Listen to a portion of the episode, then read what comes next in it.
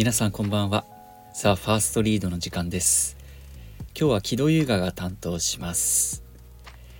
今日の作品は私は非常に興味深く感じそうなそんなタイトルです。今日は九州大学の鈴野そぞろさんが書いてくれた作品。タイトルは文鳥です。私が小学5年生の時我が家に文鳥がやってきた。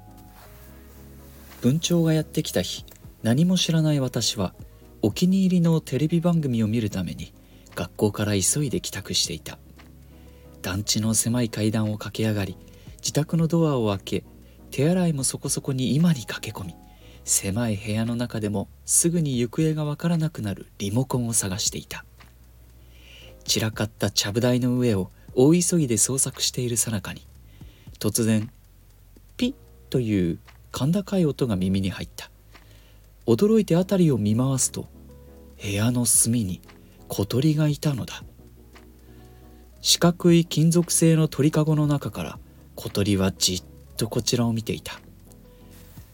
頭は墨で塗ったように黒く頬は白い。胴は灰色だけれど腹は白みがかっておりオアはまた黒。よーく見ると胸元にもまばらに白い羽が混ざっているようだ。落ち着いた色合いの羽とは対照的にくちばしは鮮やかなピンク色だ。黒い小さな目を縁取るように細い紅色の線も入っている。スズメと同じか少し小さいくらいの大きさの小鳥。シルエットは以前親戚の家で見た文鳥という種類の鳥に似ていたがそこで飼われていたのは白い個体だった。そのため目の前の小鳥が果たして同じ種類なのだろうかと今一つ自信は持てなかった。さっきは気がつかなかったが鳥かごの周りには餌が入っているとおぼしき袋やまっすぐな木の棒が無造作に置かれている。事情を知っているであろう母は買い物にでも行っているのか家にはいなかった。困惑して小鳥を見つめているうちに当初の目的であった番組の放送時間は過ぎていた。部屋の隅の小鳥を気にしながら宿題をしているとようやく母が買い物から帰ってきた。小鳥について尋ねようと私が口を開くより先に母は「その文鳥桜文鳥っていうのよ。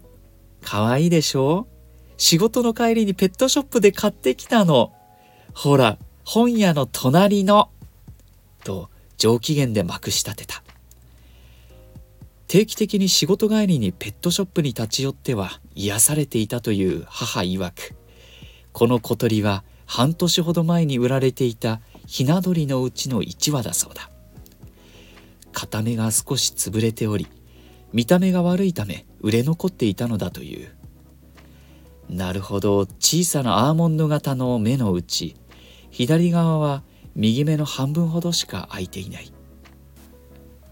もともと2800円の鳥が1500円になっていたのよ。これはもううちの子にするしかないと思って。と母はどこか得意げに言った。割引にすぐ飛びつくのは母の悪い癖である。私たちが会話している間も文鳥はそ知らぬ顔で餌をつついていた。そうして狭い団地の一室で親子二人と小鳥一羽の生活が始まった。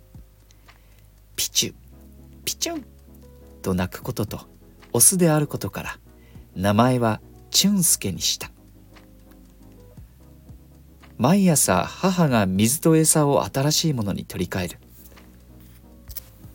夕方私が帰宅したら餌の入れ物を取り出してベランダで殻を吹き飛ばす。殻を吹く時は角度が重要だ。うっかり真上から吹こうものなら全て顔に飛んできてしまう。そうして餌が減っているようであれば少しだけ継ぎ足す。同じように水も減ったり汚れたりしていたら取り替える。私がおやつを食べているとカゴの中で文鳥も餌をついばむ。私が台所に麦茶を取りに行くと戻ってきた時には俊介も水入れの方に泊まって待っている。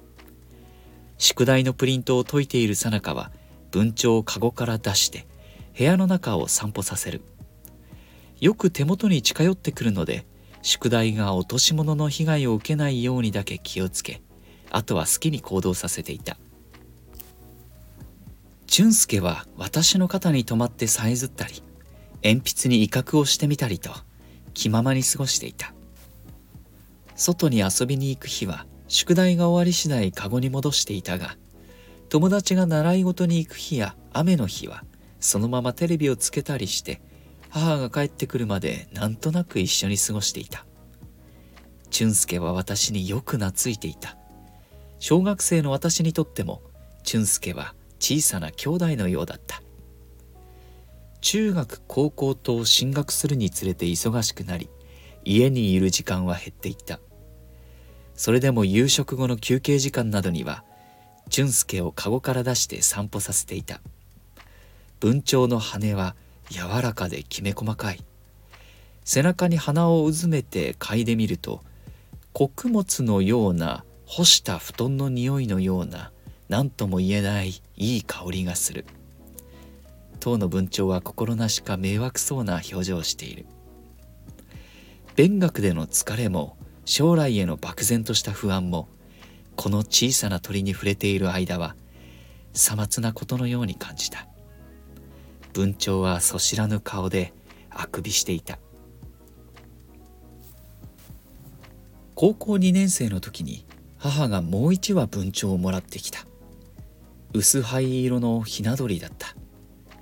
お金がないないと言いながらペットを増やすことにはいささか並行したがもちろんひな鳥に罪はない。それに再来年には息子が家を出て飼っている鳥もじきに寿命を迎えるであろう母の寂しさがわからないわけではなかった。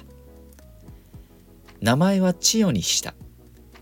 文学にかぶれていた私が夏目漱石の「文鳥」という短編小説に出てくる文鳥の鳴き声から取ったのだ。小説中に出てきたのは白文鳥だったようだがこちらの千代は俊介と同じく桜文鳥である。母は夜な夜なふやかした餌を与え忙しい日々の中でどうにか小鳥を育てていた。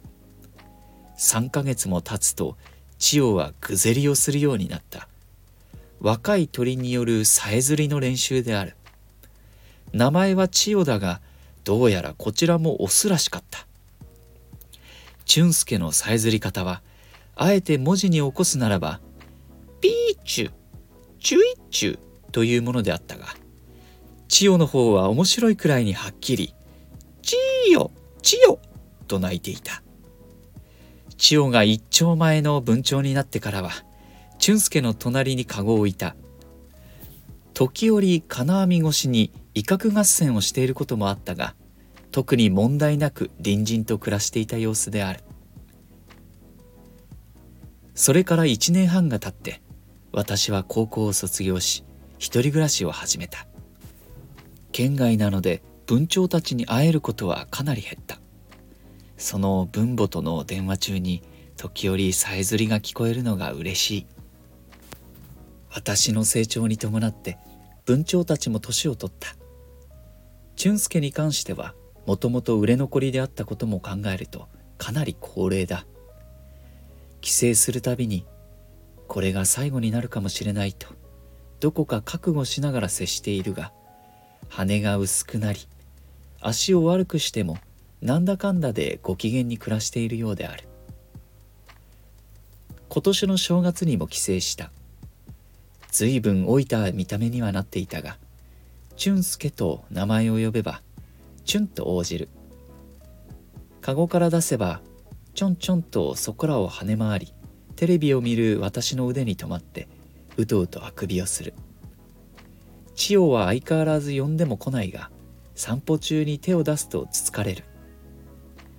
のんきに生きている小鳥たちを見ていると不思議なことにいろいろあってもまあきっとなんとかなるだろうと思える。癒しとも励ましとも違うエネルギーをもらえるようなそんな気がする。